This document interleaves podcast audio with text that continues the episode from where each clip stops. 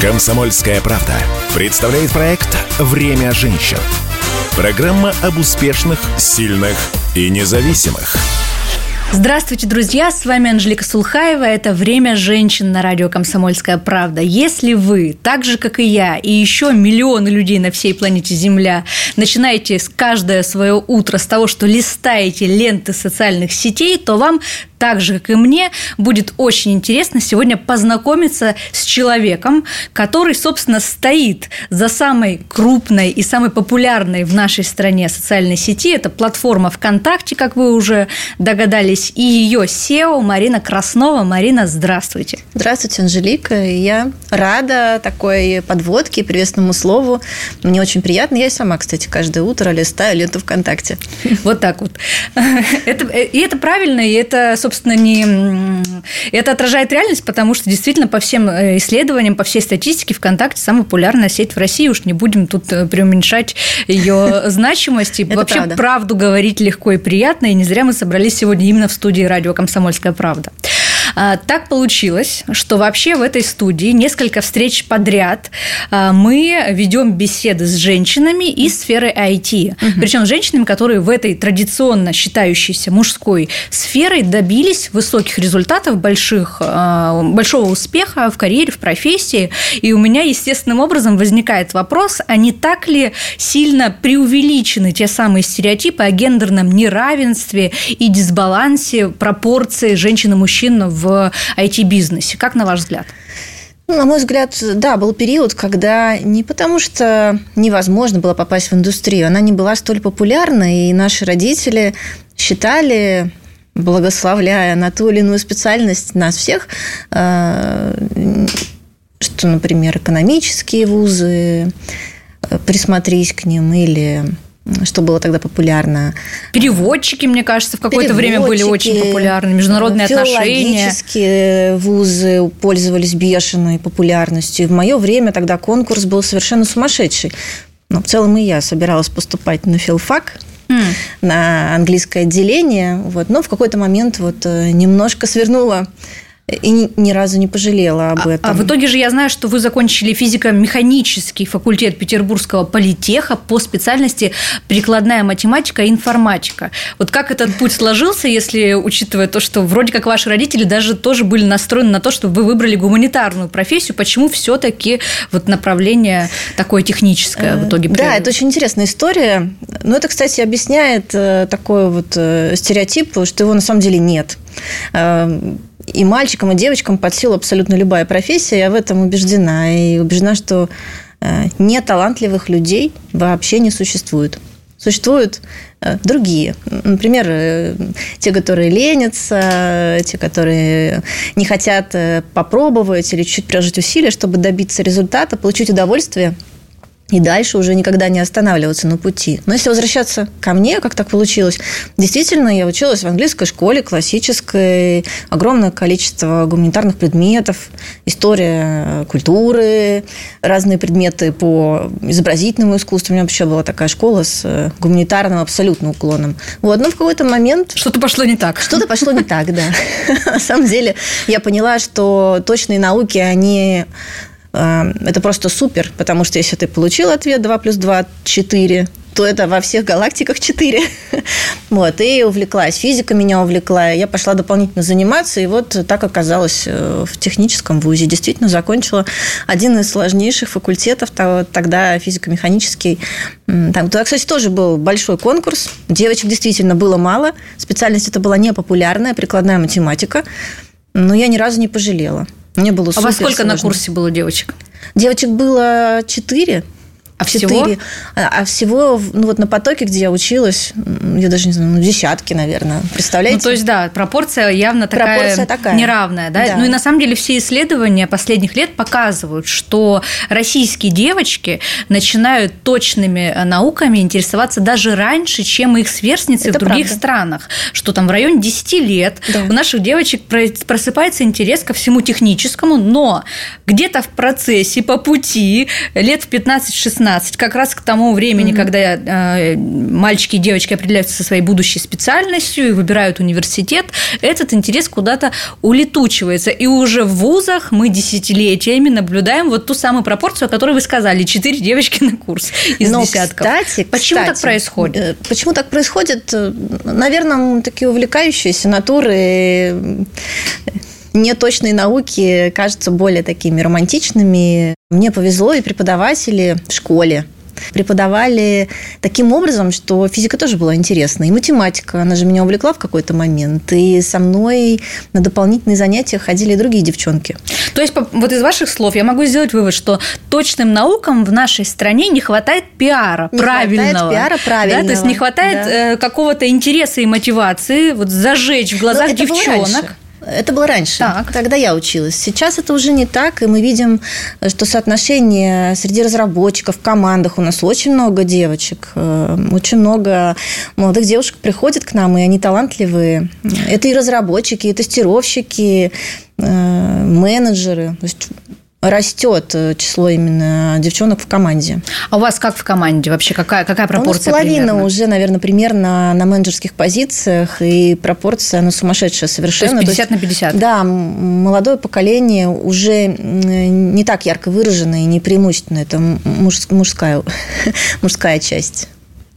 Слушайте, ну интересно. Мир на самом деле, так не везде, но так не везде, потому что вот буквально недавно мы проводили целое заседание угу. на тему IT в рамках комитета по женскому лидерству, и очень многие говорили о том, что ищут девочек. Ведь сейчас еще какая ситуация на рынке? А, не будем скрывать, э, большое достаточно количество там э, кадров в сфере IT уехало куда-то за границу, еще что-то по разным причинам. А, и образовался некий такой кадровый голод даже на рынке угу. труда, и компании как раз-таки очень заинтересованы в наборе, там, в расширении расширении, так скажем, э, своей кадровой политики в приеме и девочек, и мальчиков, вообще всех. Чем больше, тем лучше. А, но их вот сложнее найти, потому что в вузах их, к сожалению, по-прежнему мало. Как вот вы считаете, что вот нужно сделать, чтобы все-таки вот они не отсеивались, чтобы эта пропорция массовая, не только в компании ВКонтакте, уж понятно, на лидеров нужно равняться, но вот чтобы это везде стало каким-то паритетом? На самом деле, мне кажется, начинать нужно со школы, может быть, чуть адаптировать э, программу не только для, именно для женской э, части класса. Э, в целом, наверное, сделать ее более такой визуализировать результаты. Вот нас учили, когда я училась, у нас был интересный способ преподавания, он действительно был увлекательным. То есть мне кажется, что дело в лидерах. Mm. Вот лидер – это учитель. И если учитель ну, кстати, может быть, побольше учителей женского пола привлечь в школы на, на точные науки, да. И тогда, собственным примером, так как это было со мной, например, да, ничего сложного, это все просто и очень увлекательно. В вашей команде какой средний возраст сотрудников? Мы вот проводили исследование 29 лет. 29 лет? 29 лет. А, Еще хотела спросить по поводу вообще карьерных треков. В IT часто такая карьера развивается не вертикально, uh-huh. а горизонтально. То есть да. люди начинают делать какие-то новые проекты, расширять свои компетенции uh-huh. и растут, э, так скажем, вширь, а не наверх. Uh-huh. А как выглядит тогда карьерный трек? Вот как человек должен почувствовать, что он растет, развивается, там у него увеличивается зарплата, какие-то новые позиции? Да тут тоже, наверное, такое, это тоже стереотип про IT. Действительно, и в любой профессии есть два направления для развития – профессиональное и административное, менеджерское так называемое. И тут зависит тоже опять от человека. Если ему интересно управлять людьми, интересна область именно профессионального менеджмента, то, конечно, нужно двигаться в этом направлении. Но в IT уникальная возможность пробовать разные контексты, создавая разные продукты, программные сервисы, платформы, технологии. Настолько богат ландшафт – что в целом мы счастливые люди. И такого вопроса, который вот раньше да, был, а кем я стану через 5 лет, а кем я стану через 10 лет, он у нас э, ну, возникает, наверное, но не в такой именно форме, не так часто. Вот мне, я, например, сделала приложение для э, мобильного стриминга вместе с командой. Потом э, мы запустили звонки. Это совершенно разные компетенции. Э, абсолютно разные нужно иметь э, знания для того, чтобы запустить эти продукты. И разные специалисты нужны в команде. Но вместе со мной ребята росли и менялись. Ну, то есть это про творчество? Получается, что это, IT – это творческий это достаточно творчество, процесс? это поиск, это такое, знаете, как приключение, а получится ли? Мы же никогда не знаем, вот сможем ли мы сделать уникальную технологию лучше других. У нас, правда, всегда получается, нескромно, как скажу. Да, и мы э, гордимся тем, что нам удается. Именно российские технологии мы создаем сами у себя. И в мире в некоторых позициях нам нет равных. Вот. И этим стоит гордиться. Поэтому, да, это творчество. А, ты можешь переключаться, можешь пробовать себя в разных ролях. Между прочим, это тоже возможно. Ты можешь быть и программистом, например, на Android-платформе, потом переквалифицироваться а, на разработчика iOS-приложений. Или вообще стать менеджером. Или попробовать себя аналитиком.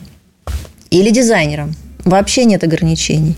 Ни по возрасту, ни по полу, ни по сфере деятельности. IT mm-hmm. богато на ну, просто какая-то сфера неограниченных возможностей. Неограниченных возможностей. Как здорово.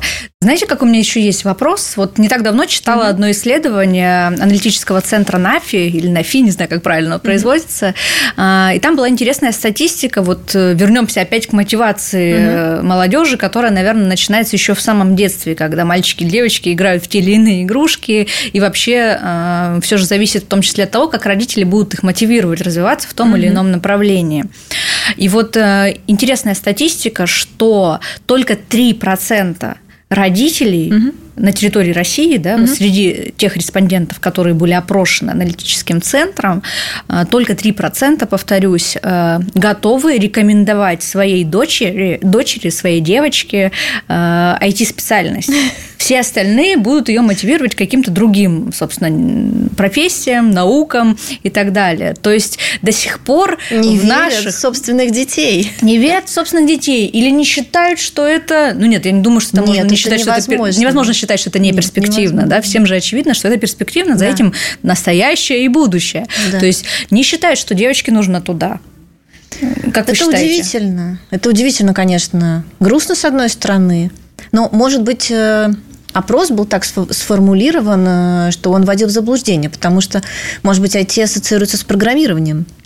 Вполне возможно. Но IT это же не только программирование. А что это еще? Расскажите. А ведь это еще дизайн, да, сколько программ существует, и как можно самовыражаться, и какие сейчас вообще обширнейшие возможности. Это и 3D-моделирование, и 2D, это дизайн интерфейсов, это баннерная реклама. Это же тоже все IT сейчас.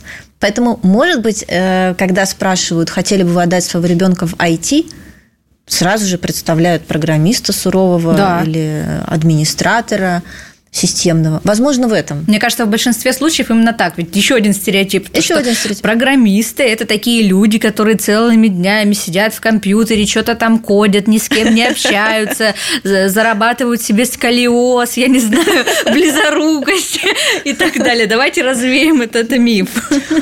А, можно посмотреть. Мы часто, кстати, делимся и выступаем на конференциях, фотографии выкладываем из жизни команды ВКонтакте. Там прекрасные, симпатичные молодые люди и девушки, очень модные, стильные, увлеченные. Э, но действительно, за компьютером проводим мы очень много времени, что уж скрывать, наверное, большую часть э, суток. Я думаю, не только за компьютером. В принципе, наша жизнь так устроена. Действительно, как мы и начали с вами эфир, с того, что э, большинство современных жителей мегаполисов начинают свое утро с того, что еще не встав с постели, мы что с вами Именно. делаем? Мы лезем Именно. в телефон. А кто не проводит время за гаджетами или ноутбуками? Да? Неважно, чем ты занимаешься, сейчас цифровизация настолько проникла в нашу жизнь, что на самом деле мы все айтишники. Но отдыхать от этого тоже как-то нужно. Вот как вы, да, SEO такой крупной IT IT-компании, SEO ВКонтакте, переключаетесь между вот этой работой с гаджетами и, и какой-то реальной жизнью. Получается а. вообще это? Я никогда об этом не задумываюсь. Мне когда задают вопрос переключения или есть ли хобби, другой угу. вопрос. А чем вы еще занимаетесь? Ну, я счастливый человек. Я не устаю, ну, только физическая да, какая-то усталость возникает, поэтому переключения как такового ежедневного не требуется. Ты переключаешься между задачами. сферами да, деятельности, задачами, проектами, и это дает вот эту свежесть, живость, острость, остроту ума, наверное, возможность сохранять, постоянно быть э, на острие, с одной стороны. С другой стороны, я люблю путешествовать. Э, путешествовать по России, кстати. Э, это очень интересно. У нас много сохранилось э, исторических объектов, культурного наследия, ну и природой наслаждаться. Вот это действительно переключение именно в физическом плане. Это... Э, Хорошо, но вот вы же работаете в компании ВКонтакте уже 10 лет, из которых да. 2 года вы являетесь еще и генеральным директором ВКонтакте. Да. А, вам знаком такой популярный, мне кажется, э, термин, как выгорание? когда долго на одном месте занимаешься какой-то вот, хоть и интересной, но mm-hmm. все-таки э, рутиной в том числе, люди часто приходят к тому, что вот все, уже ничего не хочу и не могу, нет ресурсов. У меня есть потрясающий ответ. Выгорание, оно заложено в человеке, и он, если ты все время напрягаешься, делаешь то, что тебе не нравится, если ты идешь на работу и думаешь, зачем я иду на работу, если ты работу воспринимаешь как работу, то рано или поздно ты выгоришь. Вот в этом я убеждена. И у меня были, наверное, места работы или там команды, в которых я работала, которых, с которыми мне было неинтересно, скучно. Наверное, вот что-то похожее на выгорание я чувствовала. Но в этот момент, да, ты думаешь, что нужно двигаться дальше.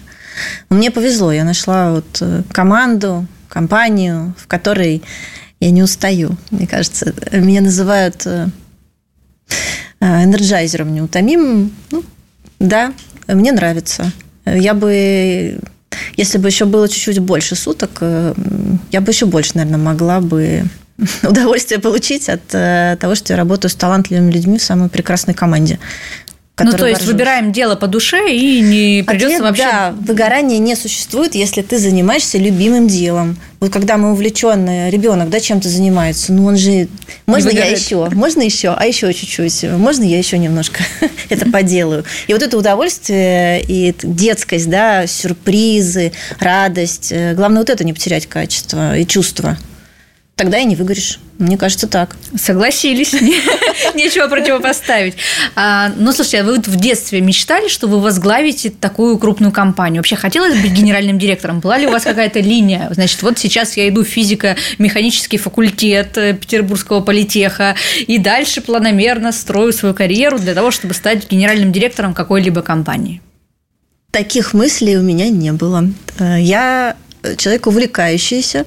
И, наверное, если вот задавать себе вопрос, а как так получилось, э, как я к этому пришла, э, меня интересовало по пути много разных областей. Э, я училась в художественной школе, потому что мне хотелось писать такие же чудесные картины. Вот мне Левитан меня очень вдохновлял. И вот я говорила родителям, вот отдайте мне художественную школу. Я училась в музыкальной школе, потому что мне тоже вот хотелось сочинительством заниматься.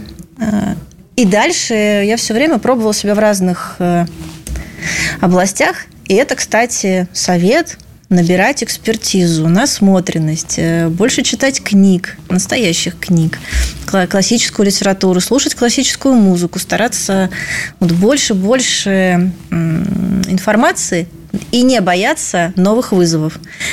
И получается, что так пробуя и меняя сферу деятельности, я, наконец, э, пришла в... Э, меня увлекла разработка мобильных приложений. Когда еще не было смартфонов, они только появлялись.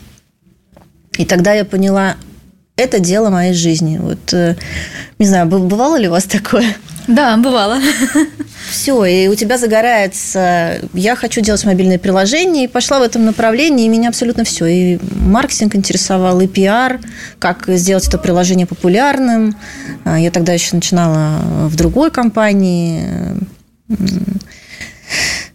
В общем, это меня увлекло и до сих пор увлекает, и пока я не чувствую какой-то усталости или тяжести от э, того, что я делаю. Слушайте, очень интересно, вы затронули сейчас э, в своем комментарии сферу искусства, слушаете классическую да. музыку, да. занимаетесь там, изобразительным искусством. Сейчас IT и современное искусство неразрывные. Я знаю, что даже ВКонтакте запустила у себя NFT-сервис. Да. Расскажите о нем, пожалуйста, подробнее, ведь это как раз-таки про современное искусство. Да, это такое, на самом деле, чудо явление Web3 технологии, технологии NFT, которые как раз мостик между офлайн миром и искусством, да, которое все больше переходит э, в в онлайн, и мы его потребляем в онлайне. Виртуальные экскурсии, помните, у нас э, тоже не так давно появились возможность в прямых эфирах э, наблюдать за архитектурой других городов, стран, переноситься вообще э, мгновенно в другой мир. И NFT – это возможность самовыражения уже в виртуальном мире. И мы ВКонтакте поняли, что это тренд. И вот в декабре мы делали большой-большой ивент ВК NFT Launch, на котором как раз представили уже возможность подключать свой кошелек, выставлять на обозрение объекты, которыми ты владеешь именно в социальной сети ВКонтакте. И мы хотим, чтобы наша многомиллионная аудитория поняла и узнала, что такое NFT, и тоже к этому приобщилась. То есть мы здесь видим задачу такое подвижничество в некотором смысле. Хотим сделать это простым, удобным, понятным всем – и это не только, кстати, про искусство. Ведь NFT, оно затрагивает тему авторства, владения в цифровом мире любыми объектами. Будь то дипломы, недвижимость, фотографии, даже автограф э, у знаменитости ты можешь выставить э, как объект NFT. Э, да, слушайте, ну NFT будет везде, это совершенно да, точно. Да, да. Мне очень интересен ваш подход. Вы как-то сказали, для, что для молодых пользователей ВКонтакте это и есть интернет. Да. Вот что это значит? Я думаю, что внедрение вот таких вот сервисов – это тоже часть вот этой стратегии, сделать э, ВКонтакте такой платформой единой, на которой пользователь будет получать сразу все сервисы которые mm-hmm. сегодня существуют. Так и есть. И вот молодые пользователи наши, самые молодые, говорят, у меня не работает интернет. А что не работает? я ВКонтакте не могу что-то делать. То есть интер... а все остальное не нужно. А, мы видим, что действительно абсолютно все. Поиск используется, они общаются уже, зная, что в социальной сети можно найти абсолютно все. А, молодая аудитория, конечно, и воспринимает это, и есть интернет. Мы видим сценарий потребления, мы дополняем а, больше сервисов. Вот клипы, короткий вертикальный контент запустили – Думаю, кстати, что это для молодой аудитории будет интересно. Оказалось, что мы стали э, сервисом первого выбора и для более взрослой аудитории, которая тоже приобщилась к коротким вертикальным клипам, смотрит с удовольствием. Ну, давайте тогда уже по планам. Что вообще планируется в 2023 году в ВКонтакте? Угу. Чего нового, может быть, ждать э, пользователям? Куда будете развиваться? Вы знаете, мы и в этом году э, ставили себе задачу измениться – Э, мы считаем, что мы с ней э, в некотором смысле справились, полностью обновились. Э, и это касается дизайнов, наших сервисов и алгоритмов. А в следующем году продолжим экономить время аудитории за счет технологий. Мы считаем, что это самый ценный ресурс, и чем быстрее ты получаешь то, зачем ты пришел, тем велика вероятность, и мы максимизируем вероятность, что вы нажмете на смартфоне именно на кнопку VK. Поэтому наша задача создавать, э, продолжать создавать уникальные технологии, которых нет ни у кого. За ними должны приходить к нам пользователи. Мы хотим становиться проще, компактнее, быстрее, удобнее и э, продолжим тренд э, слышать пользователя. В этом году мы огромное количество обратной связи обработали от новой аудитории к нам пришедшей. Мы продолжаем расти, устанавливаем рекорды аудиторные и вот видим свои задачи, в том числе, помимо всего прочего, слышать аудиторию и делать э, для них приятные, полезные доработки ВКонтакте. Очень здорово, мы вам обязательно пожелаем в этом направлении успехов и будем следить за тем, как развивается платформа пользователями, которой мы э, все являемся. Но я хочу все-таки снова вернуться к вашему так. пути, потому что я знаю, что вы в детстве занимались фигурным катанием, помимо того, что и мы перечислили школу музыкальную и художественную школу, вы еще и э, занимались фигурным катанием. Как это отразилось на вашем характере? Почему именно фигурное катание? И вообще, вот если так послушать, я вот пока вы рассказываете, составляю некий такой портрет портрет, да, ваш, может быть, э, замахнемся на психологический, понимая, что, скорее всего, вы с детства были перфекционисткой. То есть, мне кажется, что у вас были вот такие какие-то установки, а если спорт, то только победа, если, значит, э, чем-то заниматься, то быть первой. Э, правильно ли я вас считала? И насколько вам такие установки вообще в жизни помогали или мешали? Потому что я знаю, что сегодня современные психологи часто говорят о том, что вот перфекционизм как угу. таковой, он не всегда всегда э, помогает людям в развитии там, карьеры и так далее. Вот как в вашем случае? Поспорила бы я с психологами, честно говоря. Мне кажется, наоборот, установка только номер один, только первое место а, – это то, что является двигателем прогресса. Не останавливаться на достигнутом и нет невозможного. Да, в фигурном катании я даже делала определенные успехи, мне это очень нравилось. Мне всегда нравилось э, занимать первые места э, и чувствовать, что на тебя обращены все взоры, восхищенные. Поэтому абсолютно точно. Ну и, кстати э, говоря, и в школе, и в институте, и даже в музыкальной школе только первое место. Только пять.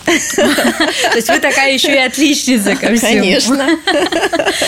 Ну, я расшифрую, наверное, почему психологи считают, что это иногда бывает сдерживающим фактором. Потому что часто дети, которые вот как бы воспитываются в перфекционизме, а, они в дальнейшем могут быть немножко нерешительны в плане того, что вот если я опасаюсь, что я не сделаю это на 5, на отлично, лучше всех, то я даже не буду начинать. И такие дети часто вырастают вот такими немножко немножко нерешительными, то есть угу. или медлительными, да, вот угу. пока я не доведу до абсолюта свои навыки, я не заявлюсь на эту позицию. Угу. То есть троечники условно уже пошли, значит, Пробовать там тяп-ляп как-нибудь, но ничего угу. страшного, и таким образом они, может быть, быстрее достигают. Но вы знаете, может вершин. быть, а, все-таки психологи правы в том, что не всем подходит эта концепция. Мы же все разные. Да. Кого-то мотивирует одно, а там, кого-то другое. И говорить, что это догма для всех, точно не, для меня да. А для кого-то действительно, может быть, это и какая-то будет травма.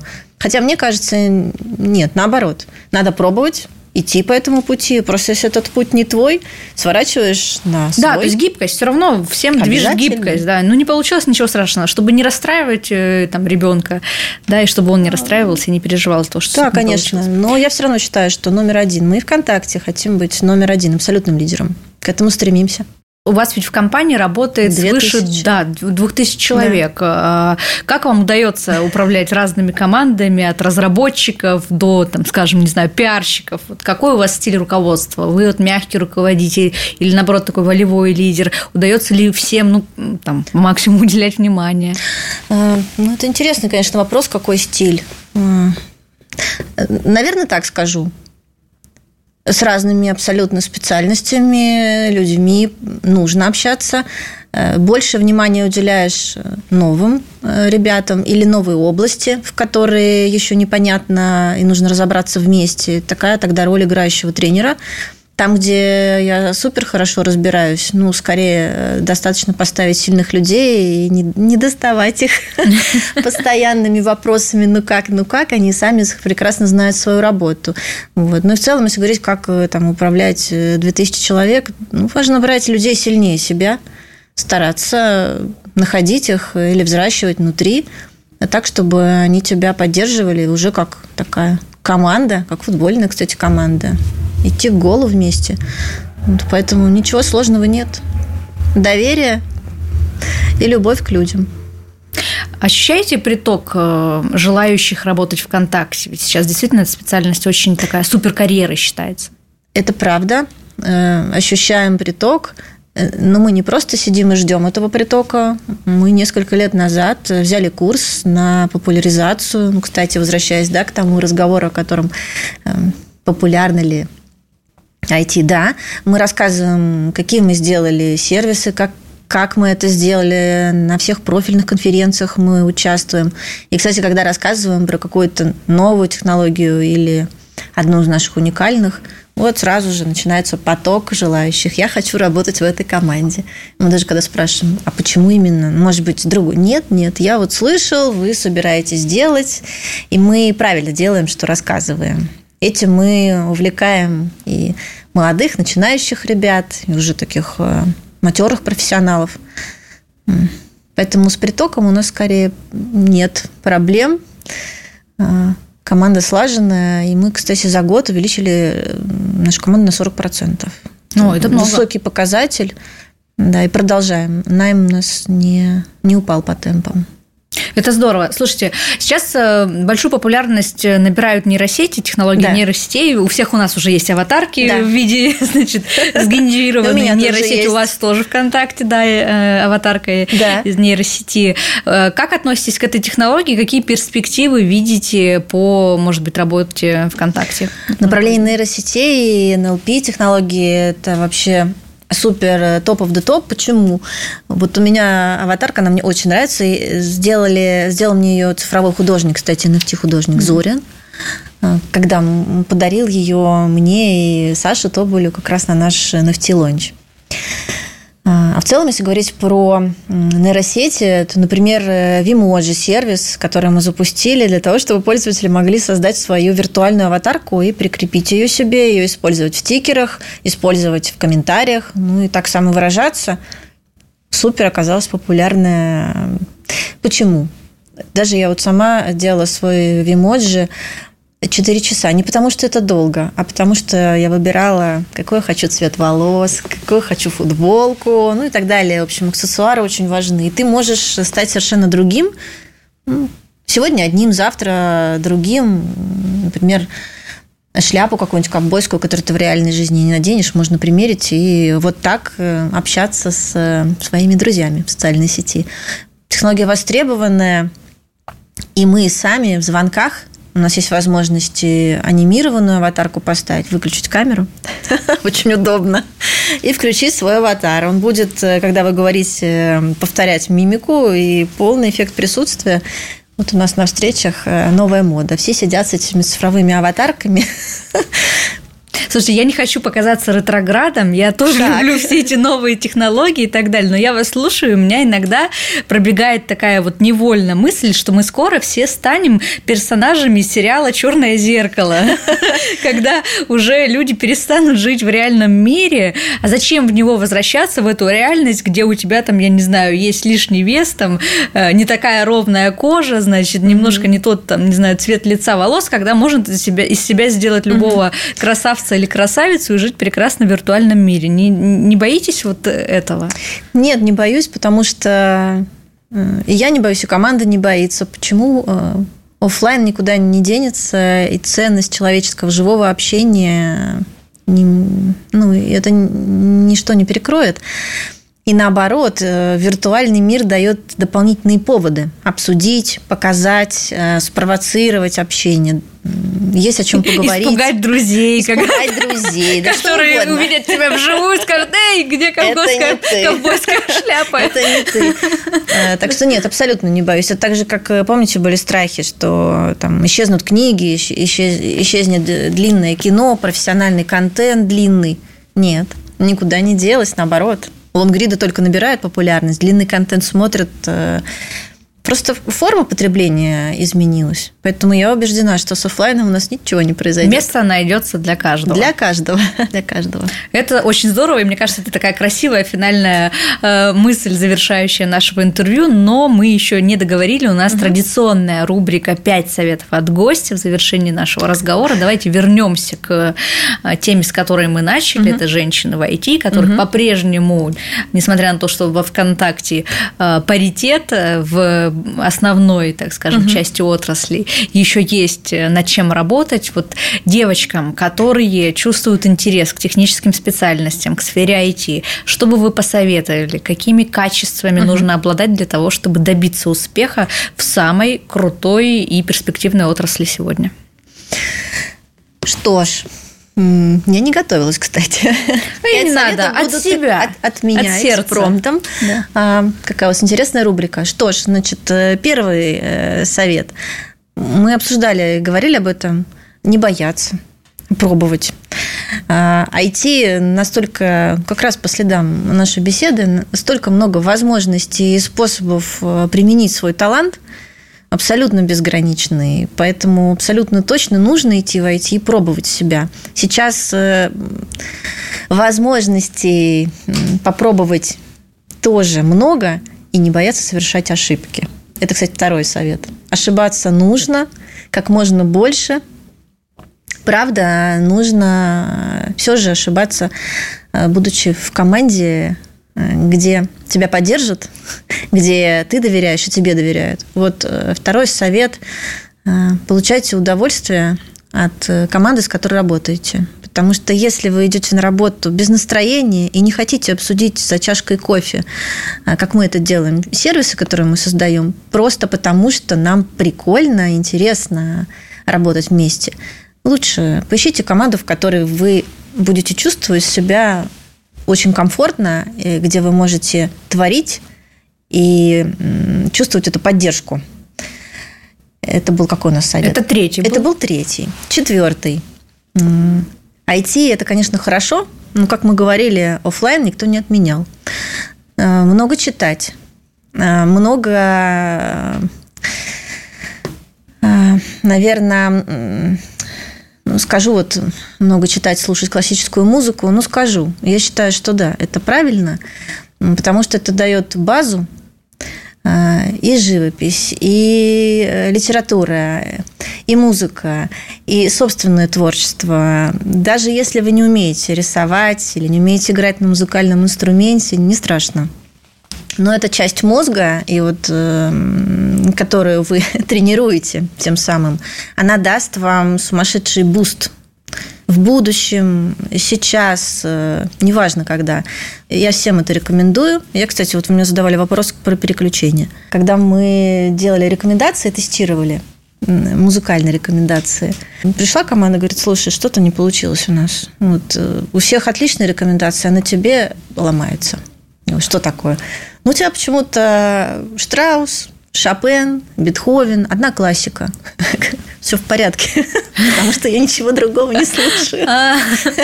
Вот. Э, я не знаю, работает это или нет, но убеждена, что это дает то переключение мозга и отдых, э, которые заложили туда авторы именно классической музыки. Пятый совет. Важно мечтать. Пока мы мечтаем, и нам хочется, чтобы эти мечты сбывались, мы живы, у нас э, бурлит энергия, мы движемся к тому, чтобы создать что-то новое, сделать себя лучше, мир вокруг лучше. Я вот убеждена, что мечты, они люди мечтающие, это те самые, кто меняет мир. Спасибо вам большое за этот прекрасный, вдохновляющий эфир. Это было «Время женщин» на радио «Комсомольская правда». Слушайте нас по воскресеньям в 12.00. «Время женщин» на радио «Комсомольская правда».